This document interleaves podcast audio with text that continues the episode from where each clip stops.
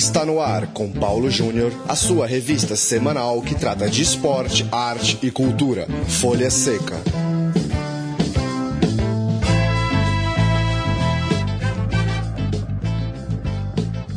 Olá, ouvinte Central 3, hora do Folha Seca, nosso encontro para bater um papo sobre esporte ligado à literatura e ao cinema. Folha Seca de número 53, que chega toda quarta-feira à noite em central3.com.br, onde você pode ouvir também, claro, todos os nossos podcasts desde o ano de 2013, 53 edições de Folha Seca. Eu sou Paulo Júnior, aqui dos estúdios Central 3 em São Paulo. Eu bato um papo com Eduardo Ferrari, autor de Mineiros na Copa, da primeira participação ao Mineiraço, livro da editora Escritore. Eduardo, é, valeu pela sua participação aqui no Folha Seca. Queria que você começasse falando é, da ideia, como ela surgiu. Ela surge depois da Copa feita aqui no Brasil em 2014, já era uma ideia anterior sua.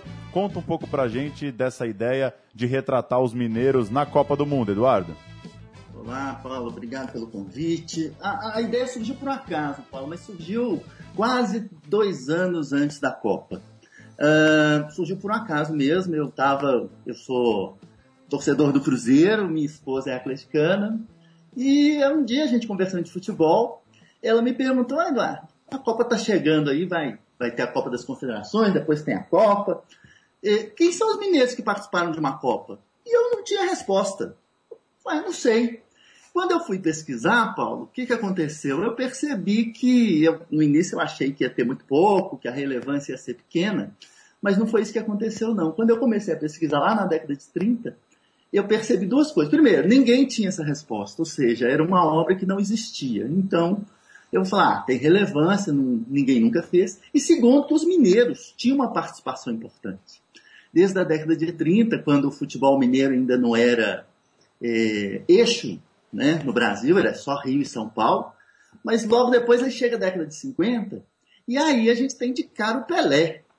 Eu falo, opa, esse negócio aqui está começando a ficar bom. E aí, a partir dessa pergunta, surgiu o livro.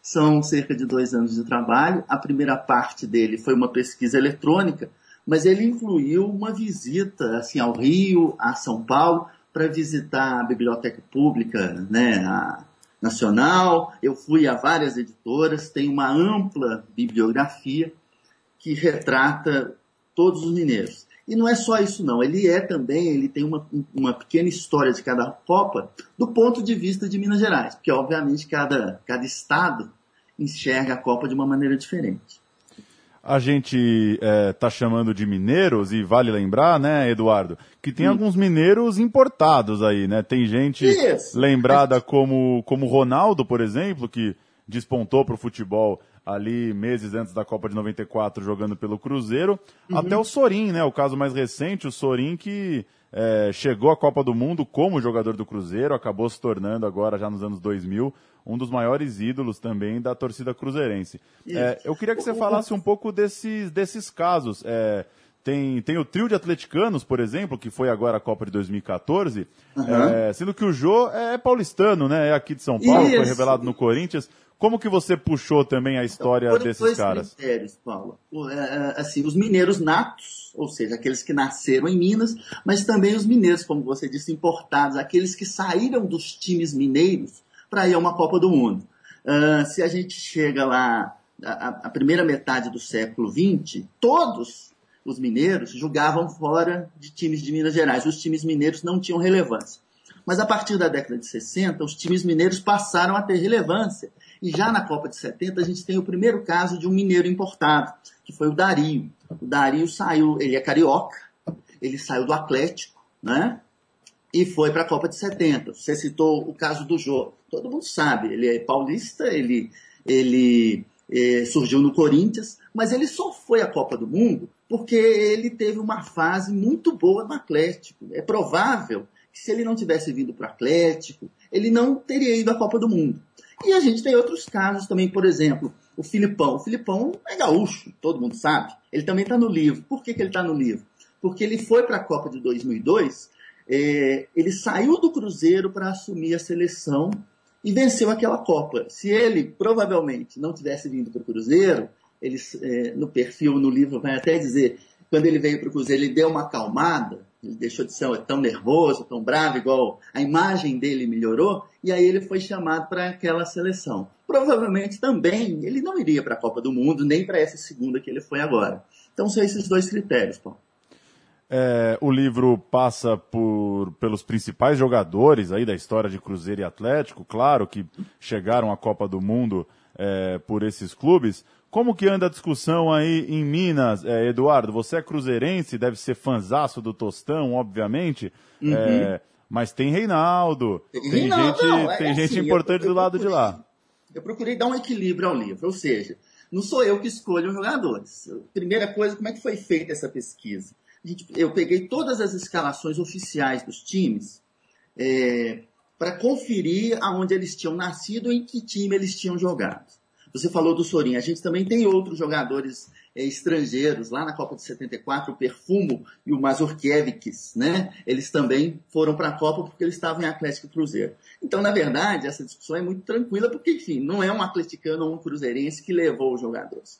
Foi a, a convocação das seleções que levaram e aí tem sido encarado de forma muito tranquila. O, o livro tem 47 é, perfis de jogadores que foram à Copa. E a gente incluiu também, como uma forma até de homenagear, mais três. Então são 50 personagens. Esses três incluídos foi da década de 40, quando a gente tem o caso do Heleno de Freitas, que provavelmente deixou de ir à Copa por causa da interrupção né, da, das guerras, e tem um outro grande jogador histórico mineiro, esse do Atlético, o Cafunga, que era goleiro. Aqui, localmente, todo mundo achava que ele devia ir à seleção, mas o auge dele foi década de 40. E mais recentemente, na década de 70, o Dirceu Lopes, que deixou de ir à Copa por causa da mudança do técnico. Né? Saiu o João Saldanha e entrou o Zagallo. Uh, o que eu posso dizer em termos de repercussão, essa é uma conta que eu também não fiz, Paulo. Ou seja, justamente para não é, animar as rivalidades, né, acirrar as rivalidades, é a palavra certa, eu vou falar ah, quantos atleticanos e quantos cruzeirenses. Ou quantos, por exemplo, tirando é, Atlético e Cruzeiro, o time que mais levou mineiros foi o Botafogo. Ou quantos Botafoguenses. Não, essa conta eu deixo para o leitor. O objetivo do livro é recuperar um, pe um pedaço da história, principalmente de Minas Gerais, mas é também para todos os estados, porque você vai perceber no livro que a gente conta toda a história das Copas, uh, e não é para falar de um time ou de outro. E é interessante, né, Eduardo, ver como, como a identificação também dos jogadores foi mudando ao longo da história, né? Eu tô com o livro aqui aberto é, no último dos jogadores retratados, que é o Bernard, uhum. e é um garoto que, muito jovem, acaba indo para a Europa. Ele tem aqui 150 jogos pelo Atlético Mineiro, o que é um número é, baixo para os padrões dos anos 60, dos anos 70. É, você sente isso também, de, de forma geral? É muita nostalgia de nossa parte achar que caras como Tostão, é, é, parece que, é, né, que jogou no Santos a vida inteira. Pois eu, é, eu que, que, levavam, levavam um, um estilo de futebol né, para a seleção brasileira. Chegava na seleção, era o tostão do Cruzeiro, né? É. Definitivamente era o tostão do Cruzeiro. É, eu, eu acho, eu acho é um pouco nostálgico, mas a realidade econômica do mundo mudou, não é, Paulo? Então, assim, é muito difícil agora, por exemplo, recentemente, o livro até fala sobre isso, sobre que o, o fato do Filipão não ter convocado os jogadores do Cruzeiro bicampeão brasileiro. Agora esse time não existe mais. É, é complicado, né? Hoje o assédio sobre o jogador, economicamente falando, mudou muito, né? Então a tendência é essa: os grandes times vão durar muito menos do que duravam lá na década de 60, 70. O Folha Seca conversa com Eduardo Ferrari, autor de Mineiros na Copa, da primeira participação ao Mineiraço, livro da editora Escritor. Eduardo, é, valeu pelo papo, pela sua participação e conta pra gente aí como encontrar o Mineiros na Copa, quem estiver ouvindo Folha Seca e tiver afim de conhecer o livro. Isso, bacana. O livro ele é financiado com recursos da Lei Federal de Incentivo a cultura é o que proporciona que ele não seja vendido, Paulo. Então as pessoas podem pedir pelo site da editora, que é facebook.com barra escritore, e ele paga somente os custos do envio postal, tá? É, manda um e-mail lá, pra, entra no site, manda uma mensagem, o pessoal da editora vai orientar, recebe em casa. Legal, maravilha. E vale também pela bibliografia, viu, Eduardo? Parabéns, porque são três páginas é, que valem a pena. Se alguém terminar de ler o livro rapidinho, vai para a bibliografia, que ela está bem. Muita referência, tá bem procurou, completinha. Disse, procurou ser uma pesquisa bastante séria e, e não ter furo, não ter informação errada. Maravilha. Mineiros na Copa, da primeira participação ao Mineiraço, livro de Eduardo Ferrari, que conta a história de jogadores nascidos em Minas Gerais ou que jogavam por clubes mineiros quando foram à Copa do Mundo. Eduardo, valeu pelo papo, é, parabéns aí pelo livro e boa jornada aí nos próximos projetos. Obrigado, Paulo. Um abraço, um abraço para os. Valeu, até a próxima. Até a próxima.